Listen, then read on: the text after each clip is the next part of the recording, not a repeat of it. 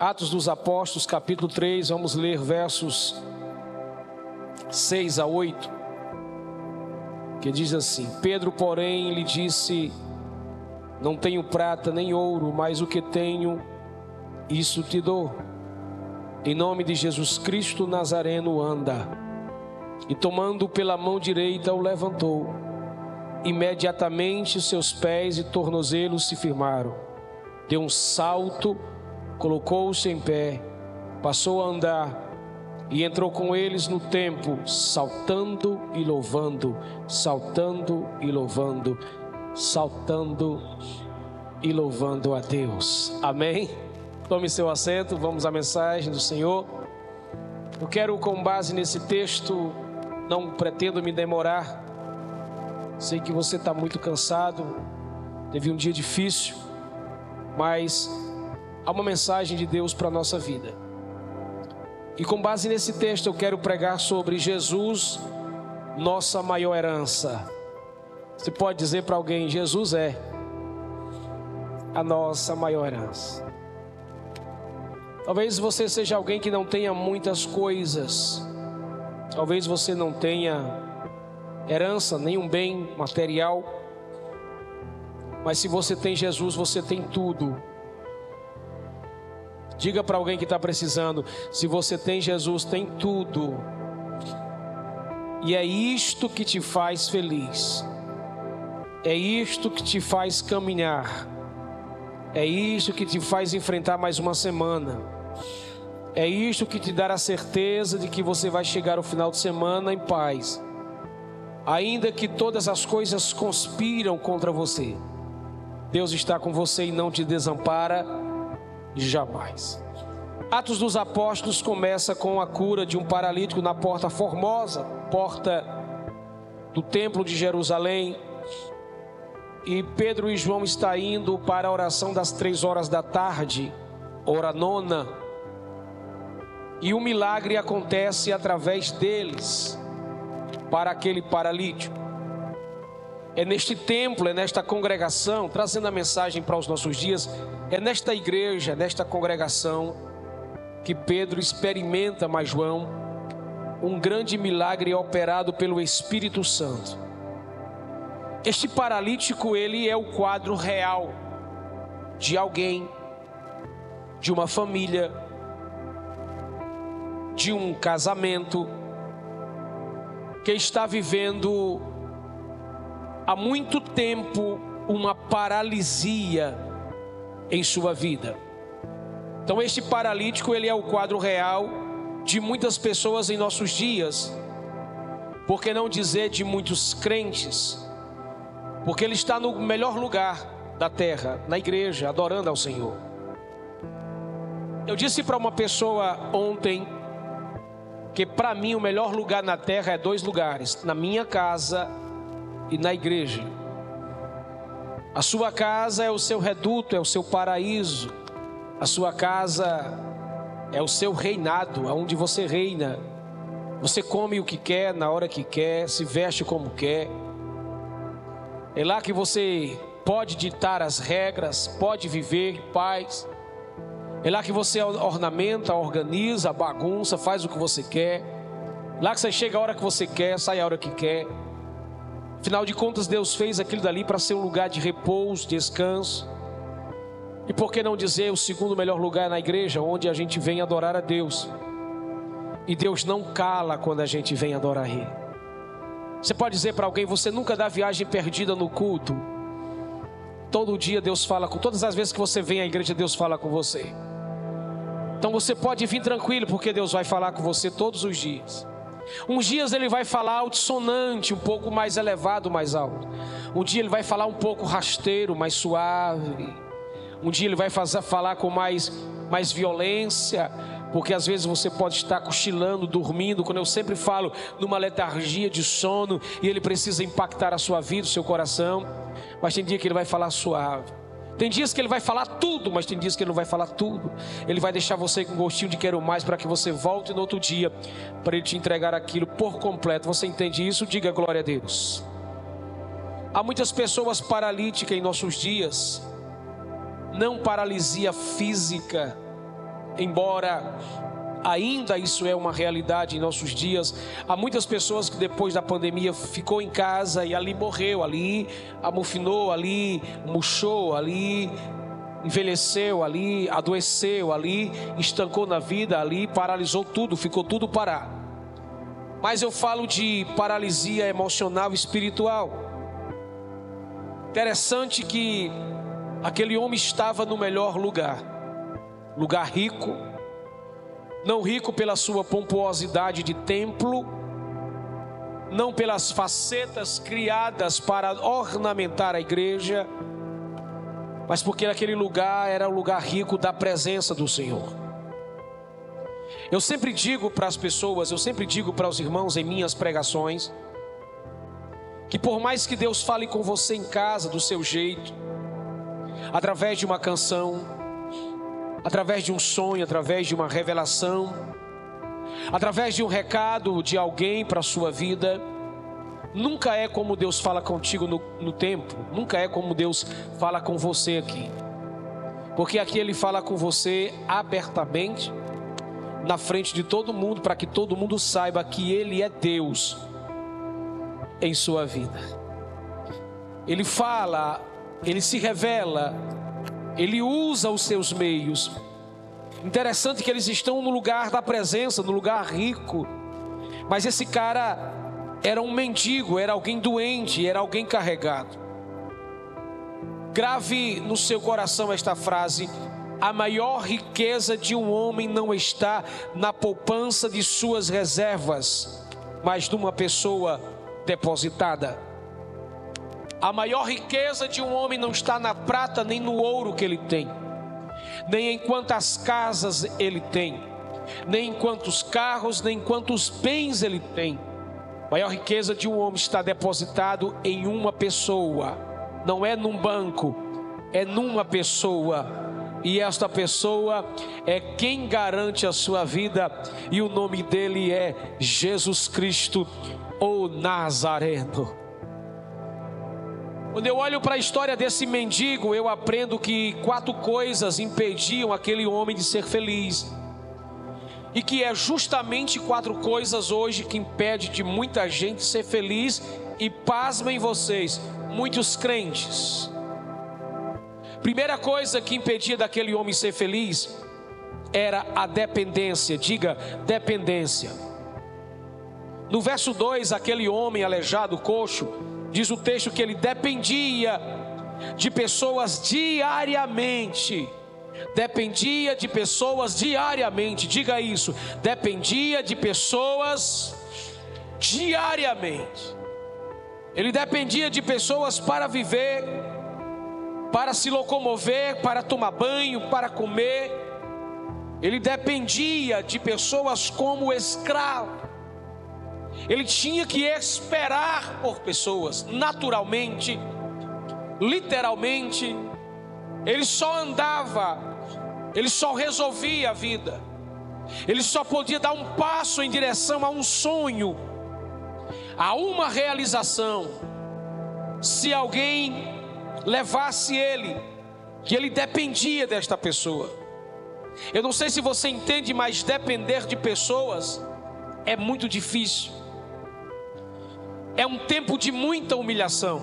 Quem já dependeu de, de alguém, diga eu. Eu já dependi muito de pessoas. E eu passei cada coisa por depender de pessoas. Críticas, zombaria, piadas. Nem adianta fazer uma lista. Mas depender de pessoas é um tempo de humilhação. Depender de pessoas é um tempo de suportar crises, daqueles que nos carregam, que nos levam. E não se preocupe, não se turbe.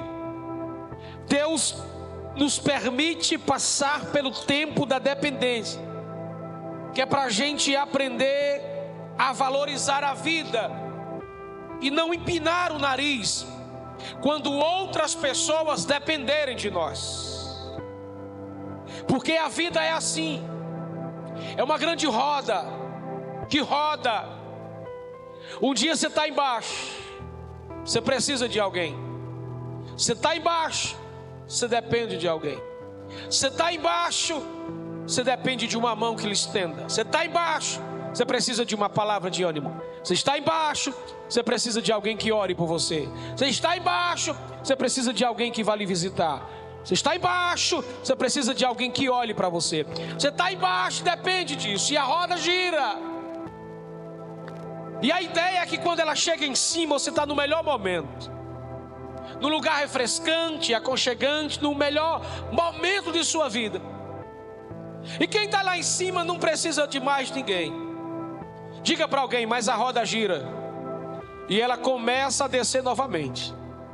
E assim é o ciclo da vida. Um dia você está embaixo, outro dia você está em cima. Quando você está embaixo, é o tempo de dependência. Se você depende, e se você depende, é tempo de humilhação. Se está sendo humilhado, diga para teu irmão: vai chegar o tempo da exaltação. Então vai devagarinho, que as coisas vão acontecendo devagar. Aquele homem depende de alguém. O que Deus tem para você, querido, querida irmã, querido irmão, rapaz e moça, é que você entenda que Ele tem uma vida de total liberdade para você, onde chegará o tempo em que você não vai precisar de mais ninguém lhe carregar. Assim como aquela mulher precisou que o profeta estabelecesse na vida dela, através da unção do Espírito, o azeite, e ela trouxe todas as vasilhas possíveis para que houvesse uma multiplicação extraordinária. Nunca mais ela precisou pedir nada emprestado, nunca mais ela usou roupa de bazar, nunca mais ela dependeu de mais ninguém para andar, nunca mais ela precisou de ninguém para pagar a sua conta. Assim é o que Deus está dizendo para mim e para você: viva o tempo da dependência. Não se exalte, não empine o seu nariz, não queira ser melhor do que ninguém, porque a roda vai girar e você vai ser exaltado pelo poder do Espírito Santo de Deus. Tem alguém aí para dar um glória para Jesus? E não existe coisa melhor do que depender de Jesus. Você depende de Jesus? Então, se você depende de Jesus, você não dá um passo a mais sem que Ele diga vá. Eu sempre digo que se Deus mandar você dar um passo onde não existe estrada, você pode fechar os olhos e pisar, porque aquele lugar que não tem estrada se tornará uma estrada. Assim como Pedro olhou para Jesus e disse: És tu, mestre, então manda que eu vá. Jesus disse: Vem. Quando ele disse: Vem, que Pedro levantou o pé e pisou, as águas se transformaram em um tapete para Pedro pisar. Dá uma balançada em alguém e disse: Dependa do Senhor, que Ele vai cuidar da sua vida, da sua história e do seu futuro futuro. Aproveite e dá um brado de glória. A segunda coisa que impedia aquele homem de ser feliz, se não bastasse a dependência, era a pobreza. Ele era literalmente pobre. Verso 2: aquele homem pedia esmola. Ele não tinha nada. O prato que ele comia hoje e amanhã já não estava mais garantido. A estadia que ele estivesse hoje talvez não fosse da manhã. Se não bastasse seu aleijamento, ele era pobre, vivia marginalizado, às margens, era chamado de escória da humanidade, restos, excluído, não tinha família não tinha casa, não tinha comida todo dia, era chamado de miserável, esquecido, pobre, sem nada, vivia um dia de cada vez. Se tivesse, glória a Deus, se não tivesse, Jesus na causa. Pobreza é a ausência das necessidades básicas da vida. Por exemplo, você que come três vezes ao dia, às vezes quatro, cinco, seis, você não é pobre. Era para ter dado um glória, perdeu a vez. É. Porque eu tenho certeza que todos vocês já comeram umas dez vezes hoje já. Com certeza.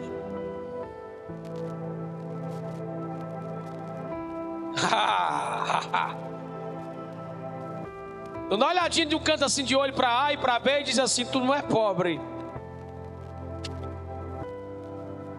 Porque uma pessoa pobre lhe falta a necessidade básica da vida: três refeições, uma água para beber, uma água para banhar, um lugar simples, nem que seja simples para conviver, uma sombra, um lugar guardado.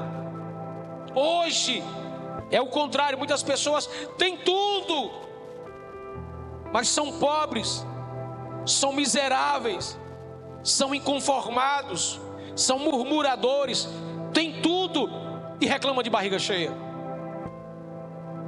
Não sabem agradecer a Deus pela roupa simples que tem, pela casa simples que tem, pela família simples que tem, pela bicicleta simples que tem, pelo calçado simples que tem e a Bíblia diz uma coisa interessante sobre essas questões básicas da vida: tendo com que comer, vestir e dormir, com isto estejais contentes.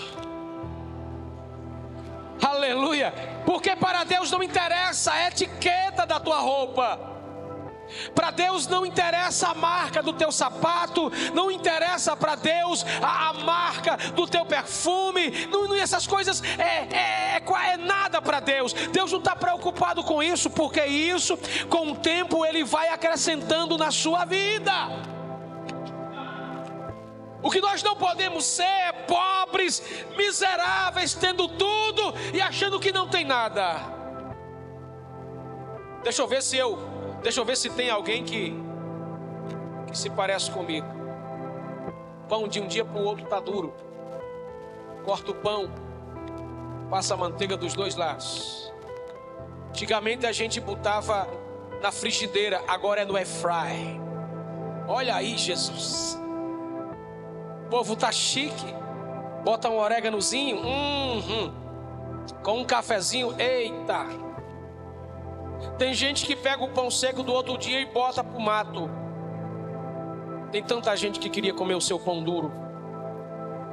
Tem tanta gente que vai passando na rua que olha para você e dizia: Eu só queria estar tá morando nessa casa que você mora, vestindo essa roupa que você veste, tomando o banho que você tem, tomando o caldinho quente que você toma, aquela canjazinha bem gostosa, comendo aquela rapadurazinha que você comprou. Aleluia. Tem gente que tem, mas não sabe agradecer a Deus pelo que tem. A terceira coisa que impedia a felicidade daquele homem era o peso dele para os outros. Ele era alguém pesado para alguém. O verso de número 2 diz: aquele coxo era levado nos braços, nos ombros, num carro, numa maca. Ele era carregado por alguém. Você já teve a sensação de ser peso para pessoas, ser peso num relacionamento. Já teve a sensação, já experimentou ser motivo de atrapalho, de atraso para os outros? Já teve a experiência de ser motivo de carga para as pessoas? Isso é terrível. Você se sente um peixe fora d'água. A tua necessidade, a tua angústia, aquilo que você necessita, faz com que você seja humilhado muito. E aí você percebe que você se tornou um peso para alguém. E como isto é terrível viver esse dilema, sendo peso para os outros, financeiramente, emocionalmente, ministerialmente, familiar. Ser pesada a alguém, esperar sempre por alguém às vezes os irmãos dizem, pastor, vamos jantar ali com a gente. Eu digo, é, a carga é pesada, filho. É eu, a mulher e quatro meninos, seis. Aguenta. Aí aquele sorriso amarelado que cai assim no canto. Eu não sou só uma andorinha fazendo verão, porque não funciona. Então eu prefiro ser realista e dizer para você: não dá, é muito pesada a coisa. É terrível você ser peso para as pessoas. Ele suportava isso. Já imaginou alguém carregando ele nos braços e dizendo para ele: tá gordo, cara. Tu tá seco, os ossos pesam. Arruma alguém para te levar amanhã, porque eu também não vou poder. Eu tenho a minha vida, eu tenho as minhas atividades. O que é que você fica esperando aí? Ouvindo todo tipo de fala, de crítica, de zombaria, de palavras negativas. As pessoas assim vivendo esse dilema. Quem se torna peso, vive vegetando na carona dos outros, sem direito a sonhar seus próprios sonhos. Tem vontade, mas não tem como.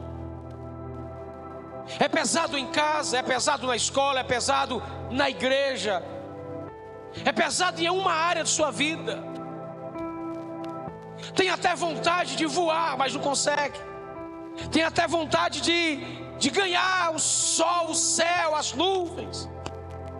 Mas é alguém pesado. É alguém que está fazendo alguém suar demais, sofrer demais, trabalhar demais. E isso vai machucando aquele moço. Ele é pesado. Se não tiver ninguém para levar para ele, ele vai enfrentar chuva aquela noite. Ele vai ficar exposto às intempéries do tempo.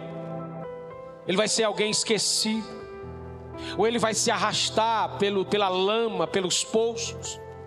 Ele vai ter que enfrentar animais da sua altura. Ele vai viver dias tenebrosos, porque ele é pesado a alguém. A quarta e última coisa que aquele moço vivia e impedia dele ser feliz eram as esmolas. A palavra esmola no grego é elieos. Dá-se uma ideia de alguém que recebe um resto de miséria. É alguém que recebe farelos, migalhas, que cai de uma mesa, que sobra, farelos de pão duro, farelos de bolo, restos de comida que vai para os porcos. É uma coisa desagradável. No verso 2 diz que ele pedia, o que é que ele pedia? Esmola. Embora esmola aqui no original em Atos dos Apóstolos é grego, aponte para prata e ouro. E quem dava esmola de prata e ouro naquele tempo dava uma moeda que servisse de misericórdia, que lhe pudesse pagar alguém que lhe carregasse. O que ele poderia receber de prata, de ouro, não lhe dava o direito de comer, mas lhe dava o direito de pagar alguém, pagar o Uber da sua época, para se locomover e levar ele para algum outro lugar, para que alguém pudesse olhar para ele e liberar sobre ele mais uma moeda de misericórdia. Como é terrível você ter a sensação disso, de estar tá esperando esmola, viver de sobra, de resto, de coisas usadas, de migalhas, de pouquíssimas moedas. Esta era a sina daquele homem. Todo dia, aquela preocupação. Talvez não nessa dimensão de esmola, comida, hoje é emocional e espiritual. Você sabia que existe em nossos dias, na igreja, pessoas pendentes de esmola, esmolas espirituais. São pessoas que vêm para o templo, vêm para o templo, fica na porta e só sabe pedir esmola e só sabe fazer rostinho de entristecido. Há uma gama de pessoas que pedem esmolas espirituais. Ah, eu só venho para o templo se Deus me der. Se Deus não me der, eu vou para a igreja porque Deus vai me dar uma casa, um carro, como que aqui fosse concessionária, caixa econômica. Ah, eu vou porque Deus pode me dar uma esposa, uma namorada, Deus pode me dar alguma coisa. Eu vou para a igreja porque lá eu tenho uma cesta básica, como que aqui fosse supermercado, algum lugar de comércio. Há algumas pessoas vivendo de esmolas espirituais, esmola emocionais, pessoas que estão vivendo mendigando favores, sentimento. Pior do que isso, são pessoas que vivem relacionamentos tão quebrados que a mulher fica pedindo para o cara: é, me ama, me ama, me deseja, me faz alguma coisa. É, é, são, são mendigos de emoções da vida. Por favor, diga para duas pessoas: se valorize. Valorize sua fé. Valorize o seu Deus. Valorize o templo do Senhor. Você não foi chamado para viver de esmola mais. E Davi disse uma coisa isso para a igreja, para os cristãos, para todo crente salvo em Cristo Jesus. Ele disse: Sou velho, fui moço, mas nunca vi um justo desamparado, nem a sua descendência mendigar o pão. O que isso significa, pastor? Que você nem vai passar fome e que nem os seus futuramente vão passar fome. Você não vai andar nu e nem os seus vão andar nu, porque se Deus está na tua vida, Deus está na sua história, Ele está tomando conta de todas as coisas. Quem está entendendo isso, dê um brado de glória a Deus. Você não precisa vir para a igreja para pedir migalhas para Deus. Você não precisa dizer para Deus: olha para mim, Deus.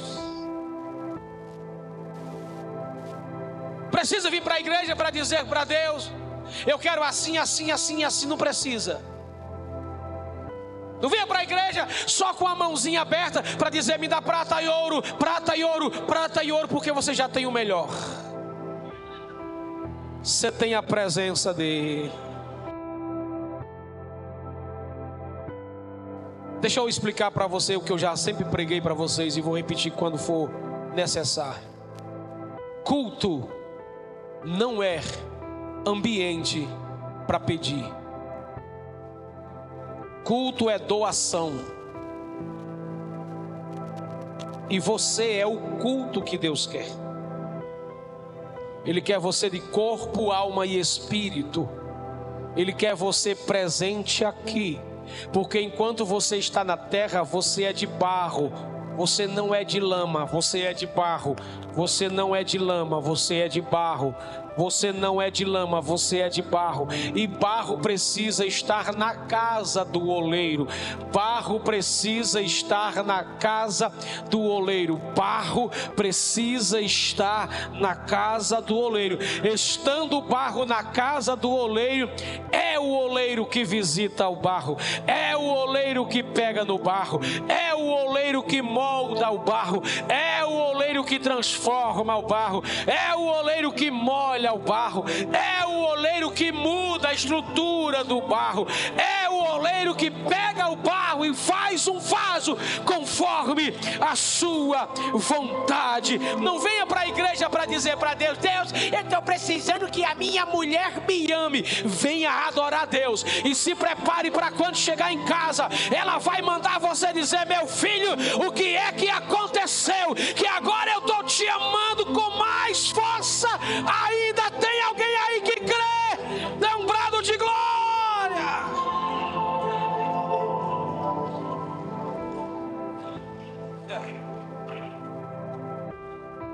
Eu tenho um amigo em João Pessoa, que ele é um grande missionário, Josafar.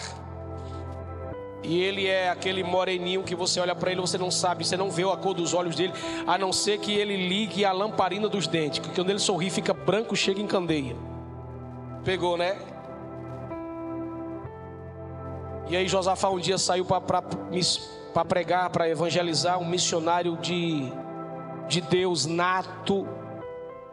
E este moço entrava nos lugares onde só tinha gente endemoniada. E ele tinha um dom, um talento para expulsar demônio que eu nunca vi ainda hoje. Um homem apaixonado pelo evangelismo, onde a gente parava no posto para abastecer o carro quando eu andava no Rio Grande do Norte pregando em alguns lugares e a gente tinha uma, uma, uma, equipe de amigos que pregadores, evangelistas e aquelas coisas mais. E quando a gente parava de um canto, de uma viagem de uma cidade para outra, ele saía correndo com um panfleto na mão e entrava nas nos bares, nas boates. Ele dizia: enquanto vocês abastecem 10, 15 minutos, eu evangelizo uma dezena de pessoas. E era muito rápido. E às vezes ele entrava, ele entrava em algum bar e quando ele evangelizava alguém, alguém pegava no folheto, a pessoa ficava endemoniada, ele expulsava demônio. Numa tarde de domingo ele saiu para evangelizar e quando ele saiu para evangelizar, a esposa dele olhou para ele e disse assim: Eu não te amo mais. Quando você voltar, eu não vou mais estar em casa, eu vou embora. E ele olhou para ela assim, o coração ficou apertado.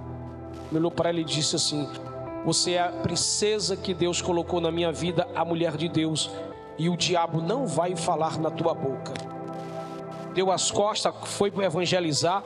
Ele disse que nessa tarde foi a tarde que ele mais expulsou demônio, expulsou mais de 45 demônios de pessoas. Evangelizou, ganhou vidas para o Senhor. Quando ele chegou em casa, a esposa estava na porta com os olhos parecia um coração vermelhinho, dizendo para ele chorando: disse, Meu filho, o que é que aconteceu? Quando você foi sair daqui, eu senti Satanás encher meu coração para entristecer você por causa da obra, mas esse mesmo Deus que foi com você veio me visitar e disse: Não deixa meu servo, porque eu coloquei você na vida dele para amar e cuidar dele. Coração da mulher saltava pela boca, porque o mesmo Deus que cuida de você aqui, cuida lá fora, cuida na estrada, cuida na rua, cuida no colégio. Tem alguém aí para dar glória a esse Deus que sabe cuidar.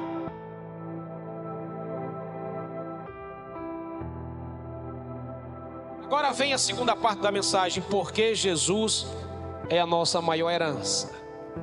Para o bolo não ficar incompleto, guarde isso no seu coração. Por que, que Jesus é a nossa maior herança? Diga para alguém, porque Ele nos vê.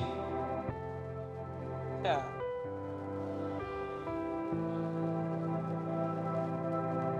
E Deus tem uma maneira de nos ver que às vezes a gente não entende. Como?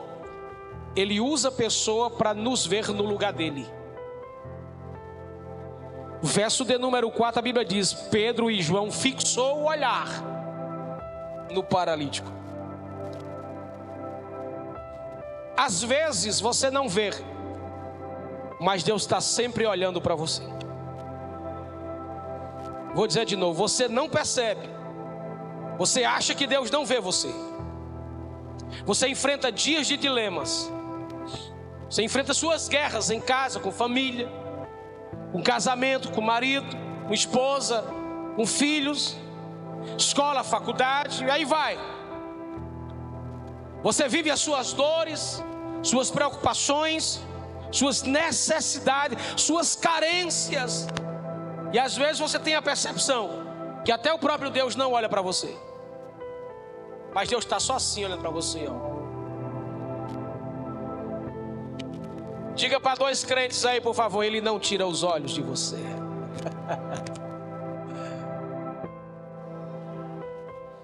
Eu vou dizer uma coisa muito complicada para você entender. Mas a Bíblia diz no livro de Ezequiel que ele tem sete olhos de fogo. E a Bíblia diz que ele prescruta toda a terra. Não existe um lugar na criação, no universo, no céu, nem nas águas, nem no inferno, nem debaixo das águas, nem debaixo da terra, nem, nem em qualquer lugar do mundo que Deus não veja você. E o mais fantástico para você dar um glória a Deus, bem gostoso para Jesus, é que não existe nada em você que ele não saiba.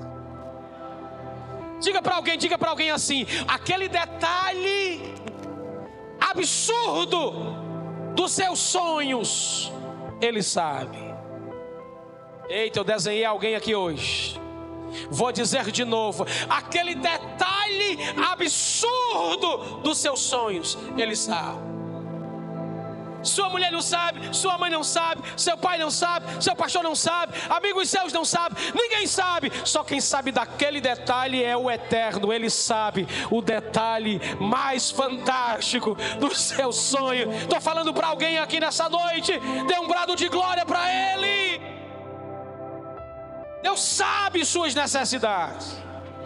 Ele conhece o mais profundo das suas urgências. Deus está vendo tudo. Ele sabe que você está aí dependendo, Ele sabe que você é carga, Ele sabe que você está atrofiado, Ele sabe que você depende de gente, Ele sabe que você é excluído, Ele sabe que você não tem determinada coisa, Ele sabe.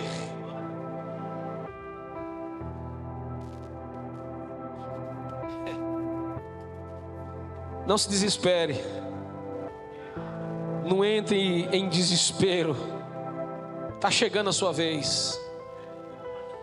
Está chegando a sua vez. Eu vim pregar só para uma pessoa hoje aqui, não sei quem é mas está chegando a sua vez. Deus vai mudar o quadro da sua história. Esse dilema vai passar, a humilhação vai passar. Você não está esquecido de Deus.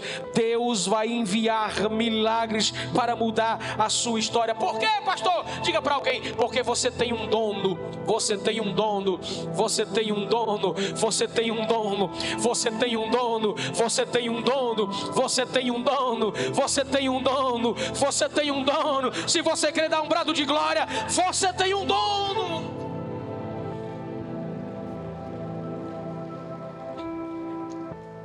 Segundo lugar, por que Jesus é a nossa herança? Porque Ele nos dá além do que a gente espera.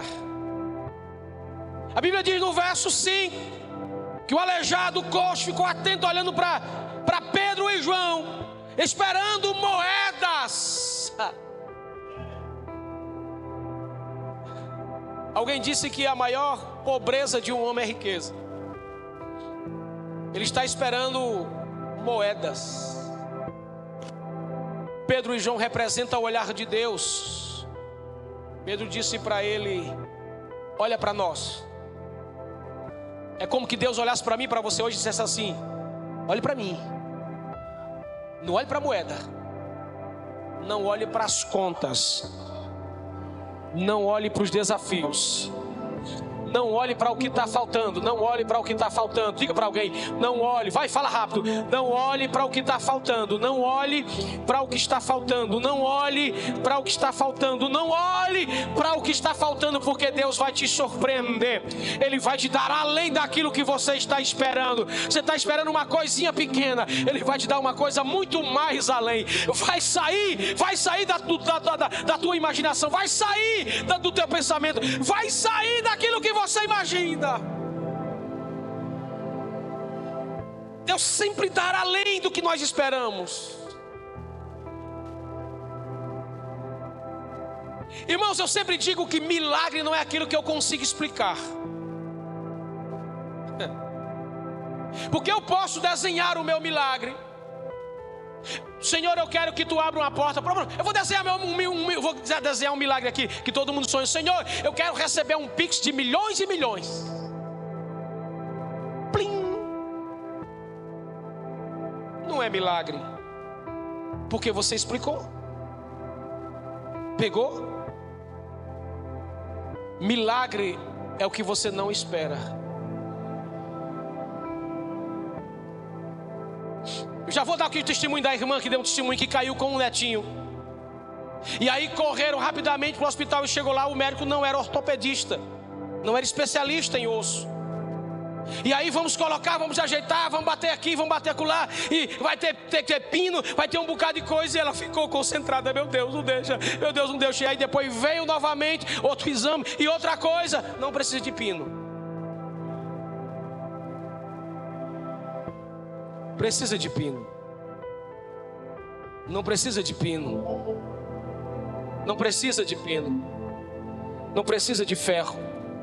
O médico dos médicos já entrou lá e disse: Não faça nada disso, não faça nada disso, não faça nada disso, não faça nada disso.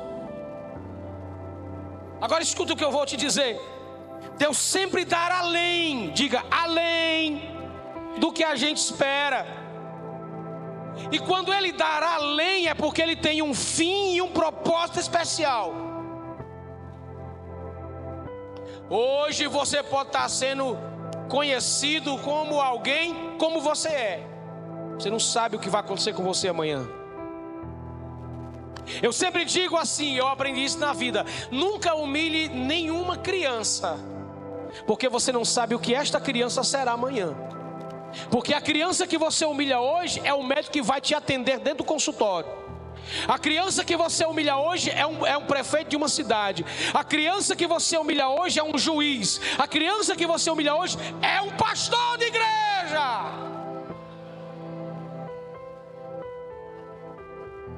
Então, deixa Deus fazer. Tire o olhar do que está faltando. Repete para teu irmão: tire o olhar do que falta e olha para Deus, que Ele vai fazer muito mais além daquilo que nós pedimos ou nós pensamos, disse Jeremias. Eu queria que você desse uma balançada no crente aí com vontade e dissesse assim para ele: se prepara, porque esta semana, antes de domingo da Santa Ceia, vai transbordar do que está Glória! Irmão, Irmãos, você nunca entendeu que Deus tem muito mais para te dar do que o diabo para tomar. Irmão, no céu tem um almoxarifado que tem tudo. E de vez em quando chega um caminhão na tua casa e tu não vê. Eu não estou pregando para gente que tem fé, não, hoje. Tá difícil o negócio hoje. Você já aprendeu a descansar? Hã? Não, não, não. Eu digo descansar de verdade. Você desliga o telefone, fecha a porta, tranca e diz: É hoje que eu vou descansar. E você apaga. E quando você acorda, você é outra pessoa. Até para tomar decisão, depois que você descansa, você repensa. Não tem coisa melhor do que uma noite de descanso antes de um dia de decisão. Você precisa aprender a descansar em Deus. Você precisa descansar em Deus. Porque Deus faz além. Deus não se encaixa na sua agenda. Irmão, se você colocou um sonho nas mãos de Deus, Deus nunca vai te dar aquele sonho, só o sonho limpozinho. Gostei do eita Deus. Deus não vai dar só aquilo. Deus vai dar aquilo e mais um pouquinho, mais um pouquinho, mais um pouquinho, mais um pouquinho, mais um pouquinho, mais um pouquinho e mais um pouquinho, e mais um pouquinho. Diga para alguém: Deus não é mesquinho. Deus faz milagre na porta da frente de sua casa, não precisa fazer lá atrás. Ele faz na porta da frente que é para todo mundo ver que Deus fez. Deus fez, Deus fez, Deus fez, Deus fez, Deus fez. Dê uma balançada nesse incrédulo que está dormindo aí e diga para ele: Deus vai fazer milagre essa semana. Deus vai fazer milagre essa semana. Deus vai fazer é milagre essa semana. Eu profetizo é milagre na tua vida essa semana. Eu profetizo é milagre na tua vida. Eu profetizo é milagre essa semana.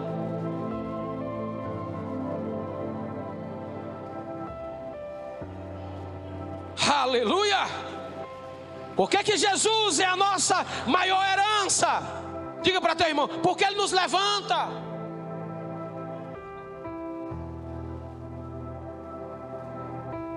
Às vezes, irmão, somos nós que caímos, às vezes, sozinhos, a maioria das vezes, a gente cai, fica lá no chão, resmungando, chorando os nossos, nossas lágrimas pegando terra, fazendo lodo no olho, na cara, e a gente fica nosso, os nossos mimimis, e a gente fica lá remoendo as mesmas coisas, os nossos vitimismos miseráveis, desgraçados.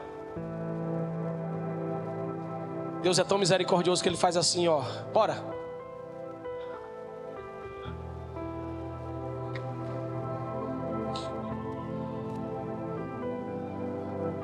E as mãos do Senhor continuam estendidas aqueles que para nós são apenas restos, esquecidos, excluídos. Para Deus é alguém que vai saltar e pular na presença dEle. É alguém ainda que vai entrar no templo e vai produzir um avivamento e um rebuliço dentro do templo. Mãos, estende as mãos. A Bíblia diz no verso 7 que Pedro toma o paralítico pela mão e levanta ele. E ali a presença de Deus levanta aquele homem. Oh glória! Somente Deus sabe pegar na sua mão e te levantar. Às vezes alguém diz para você uma palavra de conforto, uma palavra bonita, uma frase bacana, uma fraseta filosófica para encher teu coração, mas não enche. O que lhe enche, o que te faz crescer, o que te faz acordar e, levantar para a vida é as mãos do Eterno dizendo: bora, levanta, levanta, levanta, levanta dessa cama daí, para de, para de ansiedade, para de tristeza, para de depressão, para de medo, bora, levante, levante, levante. E deixa eu te dizer: quando o pastor não vai, quando um crente não vai, quando um obreiro não vai, o Espírito Santo vai, vai onde alguém não vai, entra onde alguém não entra, mas vai, lhe visita num sonho, lhe visita em casa, lhe visita onde você estiver, mas lhe visita, estende a mão e te levanta, diga para alguém, ele está te levantando hoje. Enquanto tem muita gente querendo te derrubar, te jogar para baixo, Ele está te levantando, está te erguendo, te colocando de pé, firmando seus pés, firmando seus passos, para te dizer: vai começar o melhor agora, vai começar o melhor agora. Diga para alguém: vai começar o melhor é agora, crente, é que vai começar o melhor agora.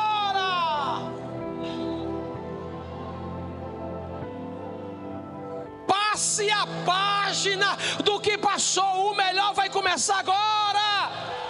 Pastor, mas o meu relacionamento com o meu namorado, com o meu noivo, deu errado, quebrou, foi destruído, alguma coisa criou, foi confusão. Passe a página, Deus tem surpresa para você. Você vai pular e se alegrar ainda na presença dEle.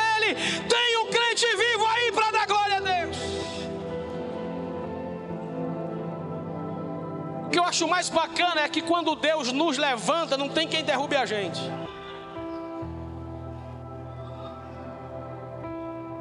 Pode dar voadora, meu filho.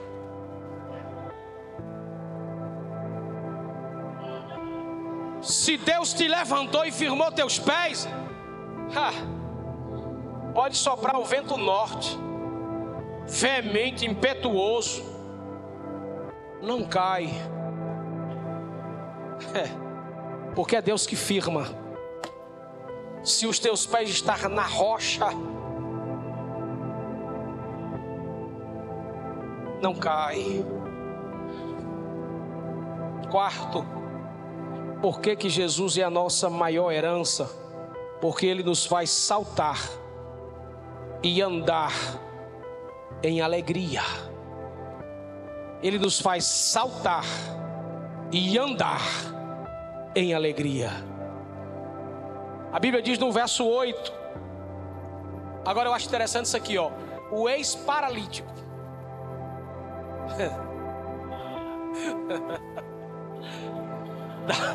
dá, vontade de rir, cara.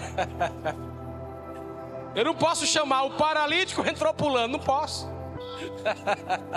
Diga para alguém, tem gente que vai olhar para você e vai se espantar com o pulo que você vai dar. Aí tem gente que vai dizer, mas não era paralítico? Era. Mas era você que vivia pelos cantos chorando? Era. Mas era você que via reclamando da falta de marido? Era. Não é você que via reclamando da falta de, de mulher? Era. Não é você que queria casar, Dudu? Era. Não é você que queria fazer isso? Era. Eu era. Quando olhava para você, vivia você em cima das pernas, triste, angustiado. Sabe como é que você entrou no templo? Vai, Cleito, como é que ele entrou no templo? Como foi que o paralítico entrou no templo? Foi não, macho. Foi não, macho. Foi não. Como foi? Como foi? Como foi? Como foi? Como foi? Como foi? Foi pulando! Foi pulando! Foi pulando!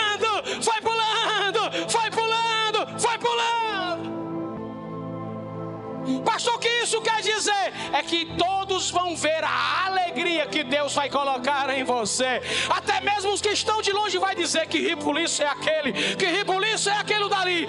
O que é que está acontecendo com o Gabriel? O que é que está acontecendo com o irmão fulano? O que é que está acontecendo? Que ele está saltando? É porque Deus visitou ele e hoje ele salta, ele anda, ele corre, ele vai para a presença de Deus.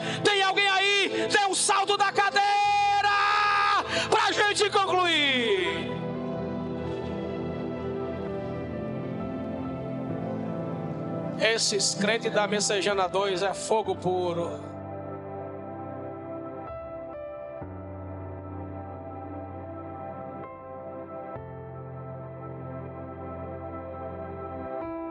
Terminar. Você pode dizer para duas pessoas: levante a cabeça. Não baixe sua cabeça para nada. Irmãos, o único que tem que andar com a cabeça baixa, sabendo que ainda vai ser pisado pelo calcanhar da igreja, é o diabo. Você não. Pastor, tá difícil, tá pesada a carga, chega, dói aqui. Faça um esforço. e ande de cabeça aqui. Irmão, não tem coisa mais fantástica do que os teus inimigos olhar para você e você tá assim, ó. É nós.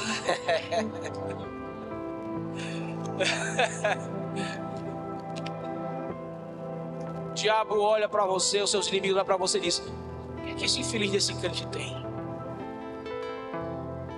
Tem o que ele perdeu. A presença do Senhor. Deixa eu concluir a mensagem. Por que, que Jesus é a nossa maior herança? Diga para alguém, porque Ele muda a nossa posição.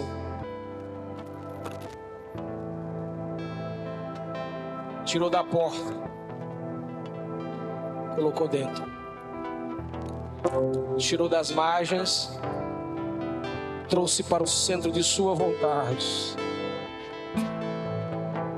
Eu fico, eu fico, eu fico, Eduardo, imaginando, eu fico imaginando aqui, gente, o templo, os religiosos da época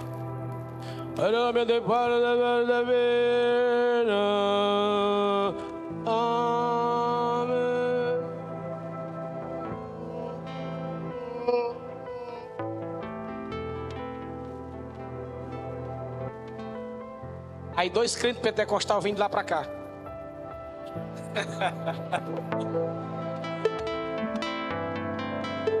dois crentes pentecostais. Dentro do templo não tem pregação, tem teologia. Tem filosofia, tem coach. Aí lá vem dois, um pescador pregando para o modo, para o que, o vai, para o frio, para o rio, fresh. e lá vem João Bendócio, filhinhos. Eis que eu vos digo mistério mais suave. Pedro vem zangado. Aí um cara estende a mão para ele, um aleijado. Aí Pedro entra logo no mistério. Olha para nós, parece o pastor Gessé, né? Olha para mim. Você não entende dessas coisas, não? Aí o cego tá nos olhos dele. Eu não tenho prata não tenho ouro, não tenho religiosidade, não tenho filosofia, não tenho coisas do templo, nós não temos, mas a única coisa que a gente tem, a gente costuma dividir, em nome de Jesus Cristo Nazareno, levanta e anda, e a Bíblia diz que e o aleijado vai pulando dando glória, vai pulando dando glória, vai pulando dando glória, vai pulando dando